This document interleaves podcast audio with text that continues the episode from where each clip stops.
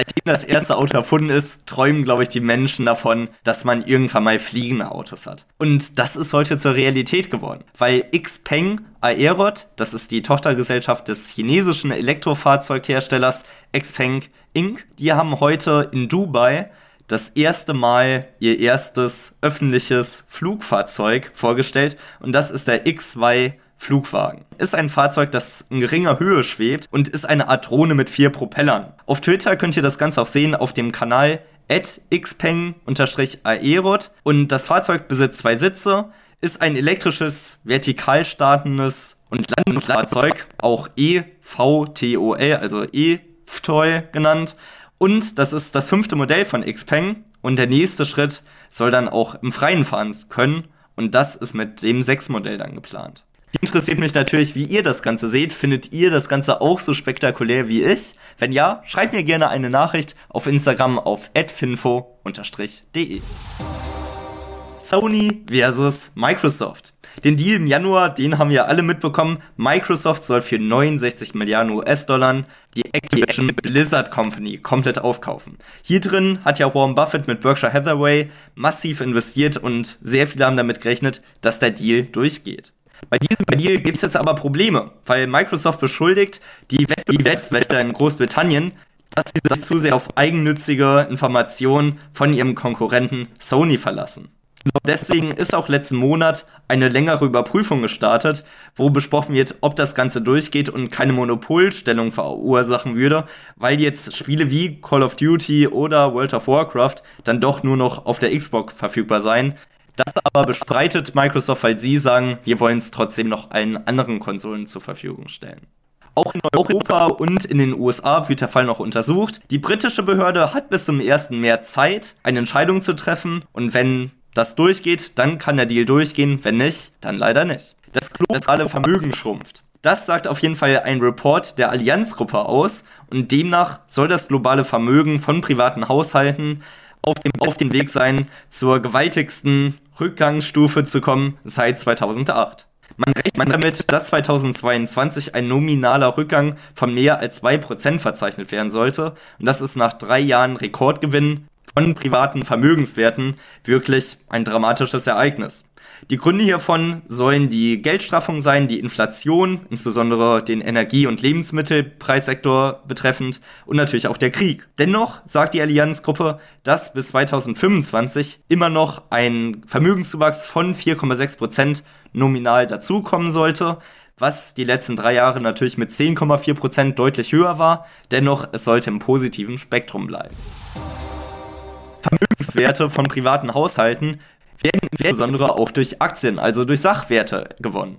Und eine Aktie davon ist Merck und die möchte ich dir heute im Rahmen der Aktie des Tages vorstellen. Merck ist ein weltweit tätiger Chemie-, Pharma- und Life Science-Konzern mit dem Sitz in Darmstadt. Das Produktportfolio umfasst unter anderem Präparate gegen Herz-Kreislauf- und Stoffwechselerkrankungen sowie verschreibungsfreie Produkte, Elektrochemikalien zur Chipherstellung, Flüssigkristalle für Displays, Reagenzien sowie zahlreiche Produkte für die Forschung im pharmazeutischen Bereich. Weiterhin werden sogenannte Performance Materials entwickelt und vertrieben, die in den Bereichen und Branchen der Beleuchtungsherstellung, Drucktechnik, Kosmetik, und Unterhaltungselektronik zum Einsatz kommen.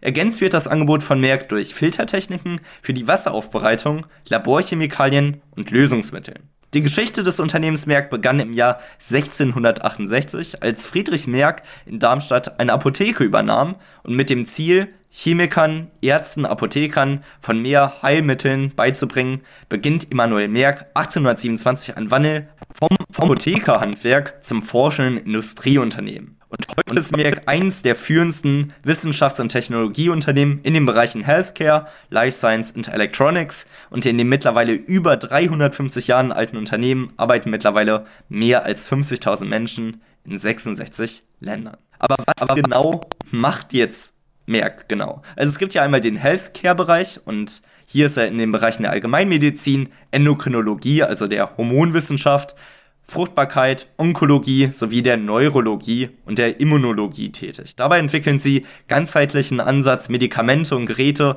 die Patienten hier eine umfassende Versorgung bieten.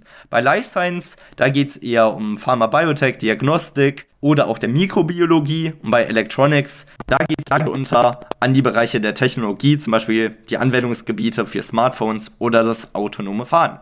Merck ist ein Qualitätsunternehmen und erreicht 8 von 10 Qualitätspunkten im Alleraktien Qualitätsscore und ist somit definitiv einen Blick wert. Wenn euch Merck weiter interessiert, dann schaut gerne einmal bei eulerpool.com nach, weil hier gibt es die ausführliche Analyse dazu und zusätzlich noch die besten und zuverlässigsten Kennzahlen. Seid gespannt. Wo wir bei Merck auch bei Halbleitern waren, möchte ich direkt mit Intel weitermachen, weil die planen massive Stellenabbaumaßnahmen. Hiervon sollen um die 1000 Mitarbeiter betroffen werden, um Kosten zu sparen. Die Entlassungen werden dann auch diesen Monat, passend zum Quartalsbericht, der am 27. Oktober stattfindet, Insider rechnen jetzt damit, dass um die 20% der gesamten Belegschaft hiervon betroffen sein soll.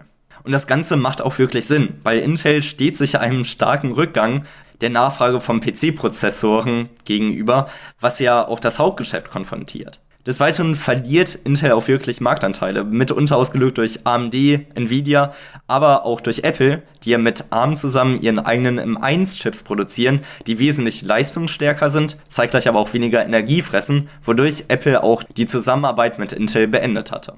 Auch hier interessiert mich natürlich, wie ihr das Ganze einschätzt. Ich persönlich denke, dass es hier wirklich ein wichtiger und richtiger Schritt ist, die Mitarbeiter zu entlassen, da Intel normal Kostenprobleme hat. Wenn ihr das Ganze aber anders seht, würde mich natürlich interessieren, warum ihr das anders seht. Und hier schreibt mir gerne eine Nachricht an finfo-de. Ich bin ja wirklich auf eure Perspektive gespannt. Jetzt aber zum letzten Thema und zwar zu Boeing, weil die haben bei einem Flug ein Rad verloren und zwar bei einer Boeing-Frachtfahrt von Toronto in Süditalien am Dienstagmorgen. Betroffen war hier die 747-400 Dreamlifter und hier hatte sich wie gesagt ein Rad beim Abflug gelöst, was man auch bei einem Twitter-Video sieht. Also ihr könnt euch das so vorstellen, es fliegt einfach ab und dann auf einmal raucht es an einem Rad und es fällt ab wie eine Bowlingkugel. Beim Dreamlifter handelt es sich um eine modifizierte Version, wo der hauptsächliche Einsatzbereich für Boeing 787-Teile ist. Also hier ist es eines der beliebtesten Spezialfrachtflugzeugen, die Dreamlifter, und die wird benutzt, um Fahrteile zu transportieren. Das Flugzeug mit den Mängeln wird von Atlas Air Worldwide Holding betrieben und die setzen sich jetzt auch gemeinsam mit Boeing zusammen, um zu gucken, woran das Ganze gelegen hatte. Das betroffene Flugzeug aber selbst hat die Reise trotzdem fortgesetzt und landete dann elf Stunden später in der Boeing Produktionsstätte in Charleston, wo das Ganze jetzt auch nochmal überprüft wird, um zu gucken, woran das Ganze gelegen hat, damit man zukünftige Ereignisse auch präventiv bearbeiten kann, damit sowas nicht nochmal stattfindet. Kommen wir jetzt aber passend zum Fakt des Tages, weil Boeing hatte in den letzten 52 Jahren über 60 Totalschäden mit der Boeing 747 und zum Glück kann ich sagen, dass bei der Hälfte kein einziges Opfer dabei war.